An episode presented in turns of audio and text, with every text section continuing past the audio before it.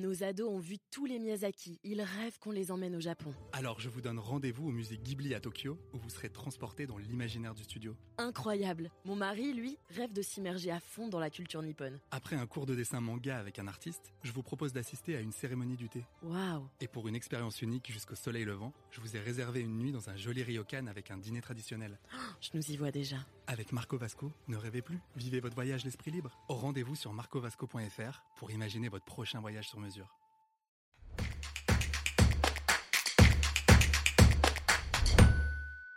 Acheter un parking est-il un investissement sûr et rentable? Vous écoutez un podcast imaginé par Le Particulier, le média de référence pour mieux connaître vos droits au quotidien. Aujourd'hui, nous répondons à la question de Fouzia. Un conseiller financier lui explique qu'acheter des places de parking est un investissement sûr, rentable et très facile à gérer. Elle se demande si c'est réellement le cas et quelles sont les précautions à prendre. Alors à vos droits Prêt? Partez.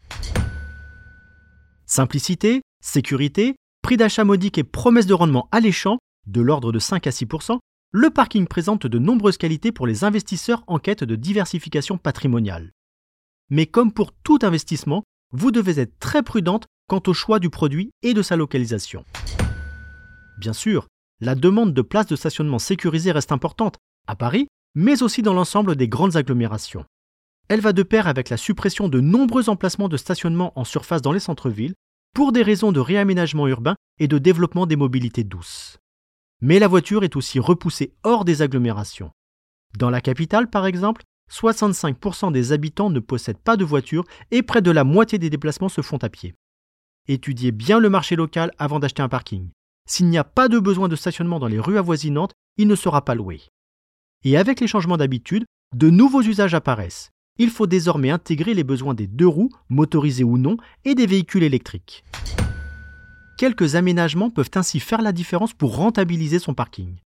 Fermer la place en construisant un box, poser un arceau de verrouillage, diviser une place de voiture en plusieurs emplacements pour deux roues ou installer une borne de recharge pour véhicules électriques.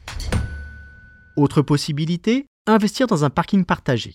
Développé par de jeunes sociétés comme Zenpark ou Parkadom, il répond à une nouvelle demande de souplesse les conducteurs veulent trouver rapidement une place libre pour stationner leur véhicule à tout moment et à moindre coût. Les propriétaires aussi y gagnent, en louant leur emplacement pour de courtes durées, ce qui booste leur rendement. Dans certaines communes, lorsque deux véhicules ont leur pare-choc éloigné de 20 cm, c'est considéré comme une place de parking. Alors offrez-leur un logement décent. Je suis Arnaud Saugera, journaliste au particulier. Merci d'avoir écouté cet épisode. Si ce podcast vous intéresse, vous pouvez également retrouver toute l'actualité patrimoniale sur notre site leparticulier.lefigaro.fr. Nos ados ont vu tous les Miyazaki. Ils rêvent qu'on les emmène au Japon. Alors je vous donne rendez-vous au musée Ghibli à Tokyo, où vous serez transporté dans l'imaginaire du studio. Incroyable. Mon mari, lui, rêve de s'immerger à fond dans la culture nippone. Après un cours de dessin manga avec un artiste, je vous propose d'assister à une cérémonie du thé. Waouh. Et pour une expérience unique jusqu'au soleil levant, je vous ai réservé une nuit dans un joli ryokan avec un dîner traditionnel. Je nous y vois déjà. Avec Marco Vasco, ne rêvez plus, vivez votre voyage l'esprit libre. Au rendez-vous sur marcovasco.fr pour imaginer votre prochain voyage sur mesure.